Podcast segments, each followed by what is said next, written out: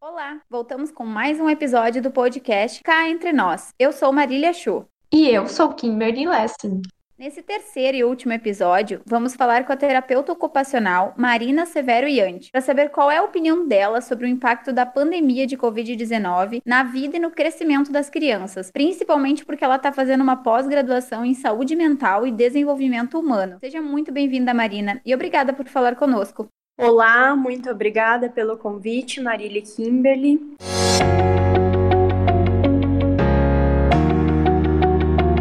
Marina, para começar, tu podes falar um pouco mais sobre a tua profissão, em quais áreas que atua, qual a importância, de que maneira impacta na vida das pessoas? Pode falar também, se quiseres, sobre a tua área de estudo na pós-graduação.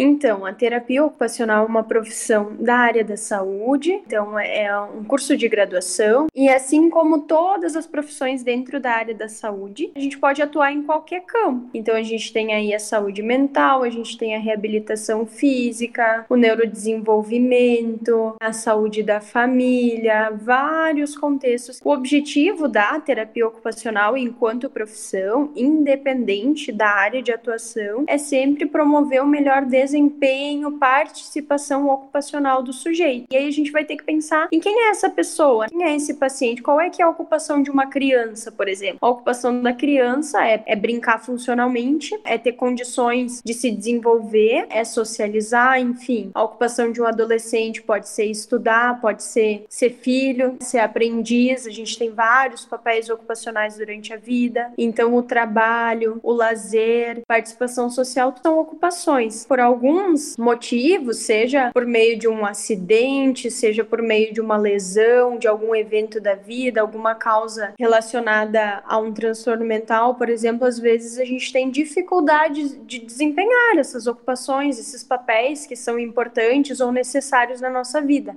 E é aí que entra o terapeuta ocupacional. Sobre a minha área de estudo, então, como a Marília falou no início, né, que eu faço uma pós-graduação então em saúde mental e desenvolvimento desenvolvimento humano. O que, que isso diz? É uma pós-graduação, então, da PUC, do Paraná, que vai discutir como a saúde mental vem acontecendo culturalmente, assim, o que está acontecendo no mundo nesse momento e de que forma isso está influenciando, né, a nossa saúde e pensando em todos os processos de desenvolvimento, né? Então, a saúde mental desde ali a criança, o bebê, o adolescente, jovem, adulto e idoso, todas as fases da vida. Que a pandemia afetou todos nós, isso a gente já sabe, não é segredo mais para ninguém. Afetou principalmente as crianças também, né, que estão passando por essa fase de desenvolvimento. Marina, é, o que tu acha sobre isso, assim, inclusive relacionado à tua pós-graduação, como tu comentaste, né, sobre saúde mental? O que a pandemia, o isolamento social e a falta de contato físico e emocional com outras crianças podem causar nos nossos pequenos?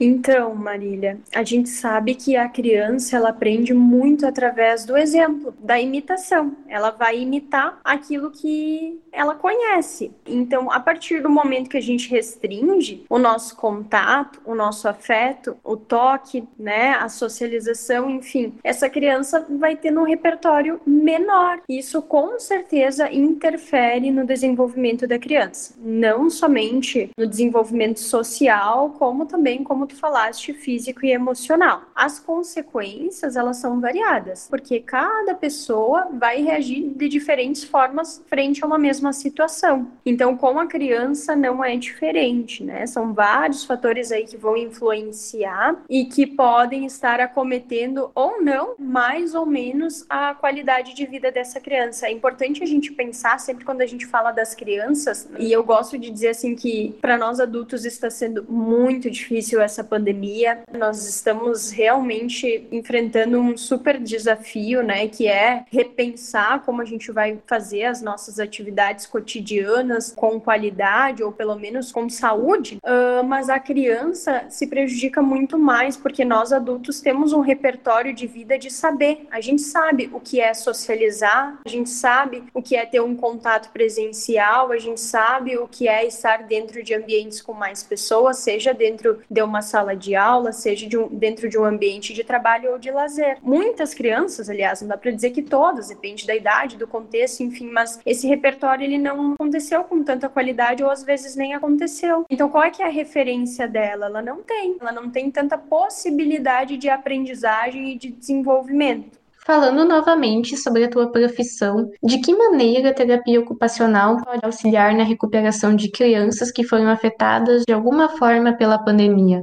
Pensando na atuação da terapia ocupacional, primeiro vai ser importante avaliar cada criança e de que forma, então, a pandemia acarretou dificuldades no dia a dia dela, quais foram os prejuízos funcionais na vida da criança, vamos dizer que foi na socialização. Então, a gente vai estimular essas habilidades sociais, porque o objetivo é a participação e o desempenho ocupacional. Então, a criança tem que ter condições de conseguir socializar, de conseguir se comunicar, de conseguir expressar o que sente solicitar o que deseja de maneira funcional, brincar de forma funcional, né? Saber se colocar no espaço de uma forma coerente. Então, o trabalho da terapia ocupacional pensando nas crianças vai sempre pensando nesse desenvolvimento. Então, quais são os fatores sensoriais, motores, cognitivos, emocionais e sociais que estão interferindo nesse desenvolvimento? E aí a gente vai estimular de acordo com os objetivos de cada cada caso. Marina, no caso de crianças que já entendem o que se passa, por exemplo, que assistem televisão, de repente os pais até cuidam assim para não deixar a criança assistir alguns programas, né, ou ficar em frente à televisão, nos noticiários e tudo mais, mas daqui a pouco a criança está brincando ali na sala de casa, o pai e a mãe estão assistindo TV. No caso dessas crianças, por exemplo, que captam, né, esses noticiários que abordam o COVID-19, como que isso afeta, né, a compreensão de mundo delas? Então, eu sempre gosto de dizer que, assim como os pais sempre sabem o que está passando com a sua criança, né? Quando a criança já está tristinha, os pais logo percebem. Quando vai começar a ficar doentinho, os pais já sabem. A criança também sente isso dos pais. Então, assim, a criança, mesmo que ela não tenha um bom nível de compreensão ainda, ela sabe que alguma coisa está acontecendo, ela vai sentir. E algo muito interessante sobre as crianças é que a gente pode informar a elas aquilo que elas já estiverem prontas para perguntar. Então, daqui a pouco, uma criança ouviu lá no noticiário que alguma coisa está se passando e ela vai questionar os pais: poxa, se ela já teve condições de formular uma pergunta, então ela já tem condições de receber uma resposta. Claro que de forma lúdica, respeitando o processo do desenvolvimento da criança. A gente vai tratar dessa informação da forma mais coerente possível, mas a gente tem que pensar que enganar as crianças talvez não seja o caminho mais adequado. E assim, as possíveis consequências podem ser variadas, porque o que se passa na cabeça das crianças é muito difícil de compreender, a não ser que a gente consiga fazer com que elas verbalizem ou enfim. Então a criança pode fazer interpretações e ela vai fazer de acordo com aquele repertório que ela já tem, com as coisas que ela já processou ali. Então não tem muito como a gente dizer assim, dê certo, né? Mas e aí o que, que essa criança vai compreender do mundo? Mas a gente,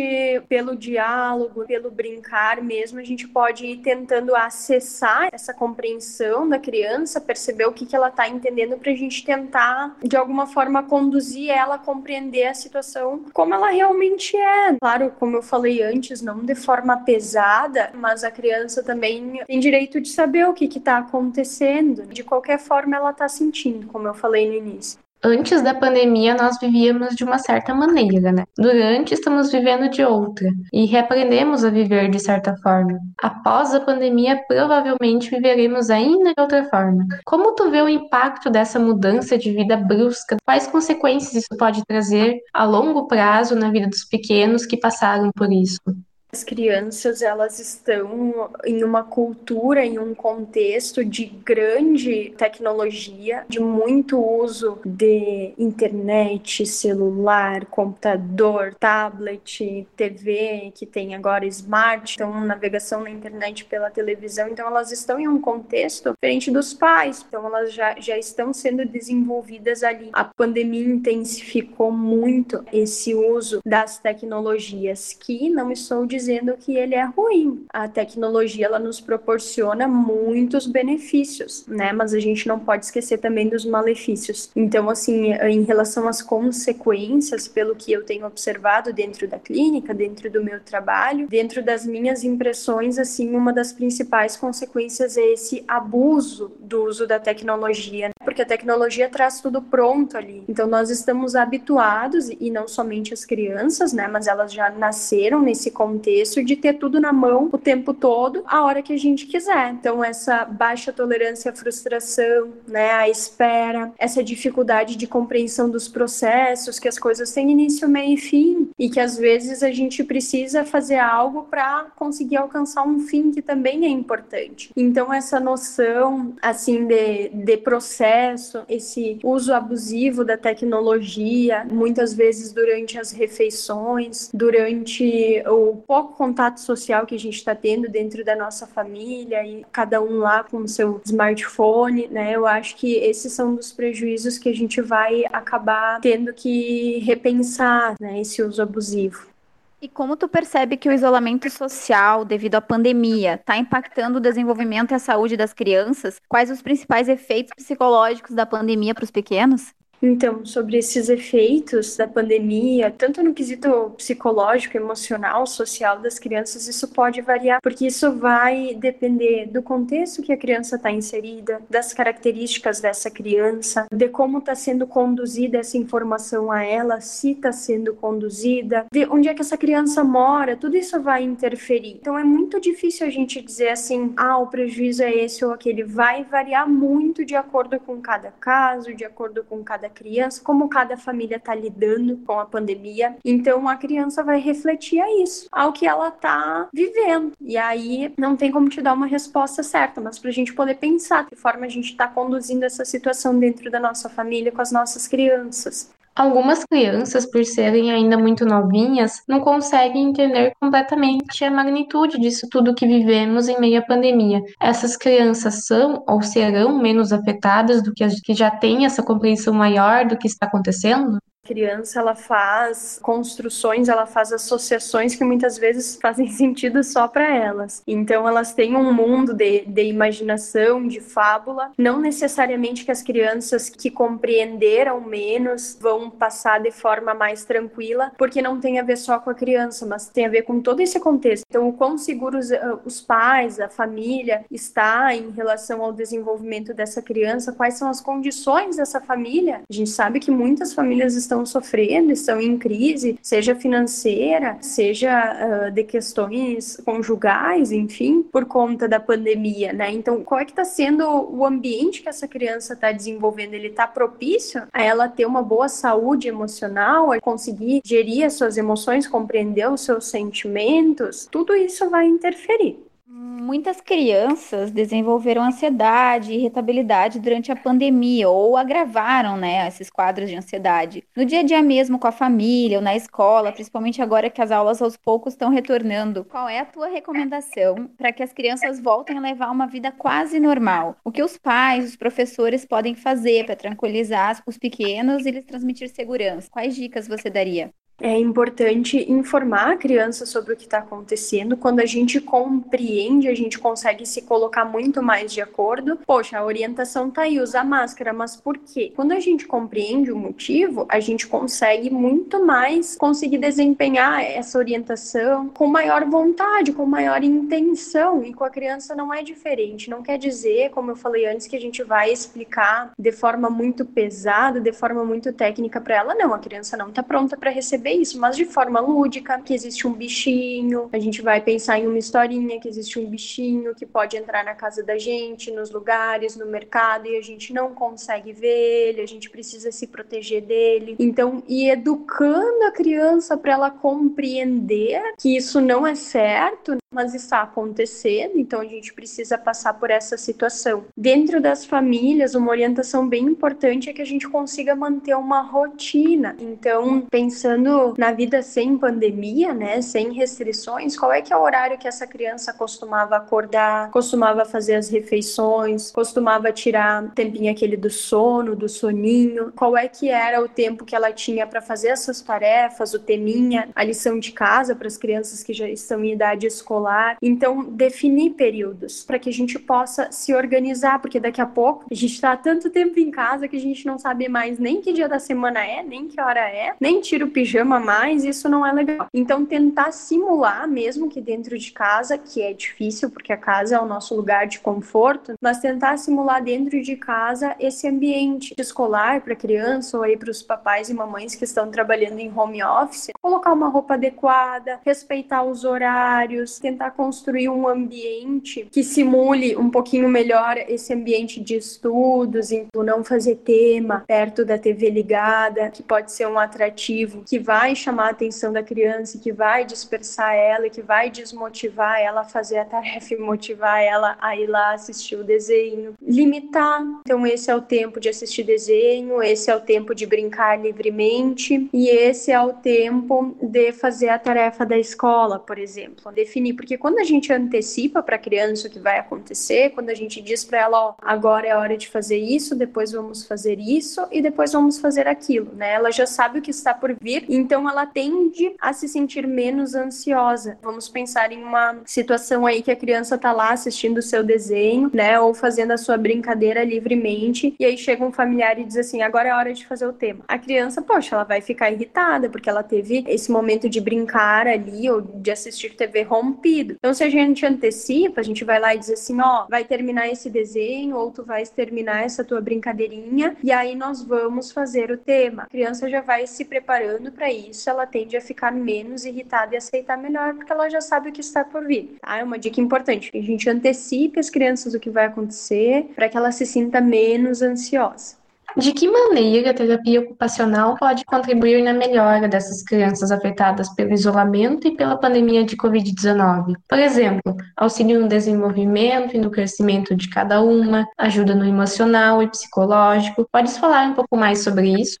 Então, Kimberly, o terapeuta ocupacional, independente da área de atuação, né, independente se for uma criança, um jovem, um adulto, idoso, vai avaliar os componentes sensoriais, emocionais, cognitivos, motores e sociais. E aí, dependendo de cada caso, a gente vai usar uma avaliaçãozinha ali e vai identificar se, se houveram quais que foram os principais prejuízos que estão acometendo a vida dessa criança e dessa família família. A criança não é um ser isolado, ela é um grande reflexo do contexto que ela vive. Então, isso vai ser avaliado e, grande maioria dos casos, é ou deveria ser trabalhado junto com a família. Esses objetivos são traçados junto com a família. Então, quais são as principais dificuldades que a família vem percebendo em relação à criança? Com a criança acontece muito esse comparativo. Ah, então o fulaninho já faz isso, mas o priminho dele ainda não. Então, começa a acontecer um comparativo que às vezes ajuda, mas às vezes atrapalha, porque cada criança tem o seu contexto de desenvolvimento, mas na questão das crianças acontece muito esse comparativo para começar a identificar algumas dificuldades. Então a gente vai avaliando o que está dentro do desenvolvimento da criança, o que, que precisaria ser estimulado. E em terapia, a terapia com a criança ela vai ser lúdica, né? Mesmo que o objetivo seja um desempenho motor, de motricidade fina, por exemplo, funções de escrita, conseguir escrever, pintar, desenhar, recortar, mesmo que sejam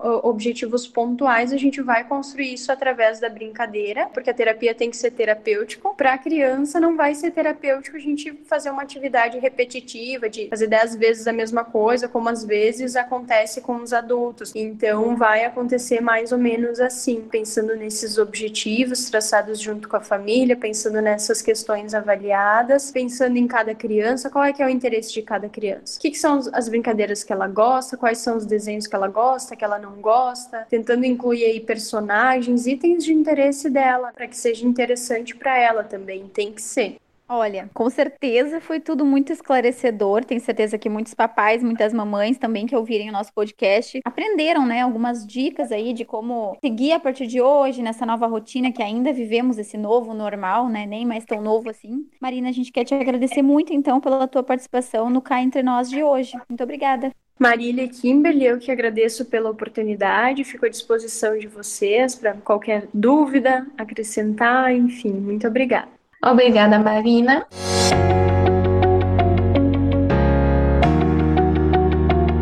A gente fica por aqui, pessoal. Em breve voltamos com mais episódios do Cá Entre Nós, com muitos outros assuntos. Estamos disponíveis no Anchor e no Spotify. Até a próxima! Tchau, pessoal. Até mais!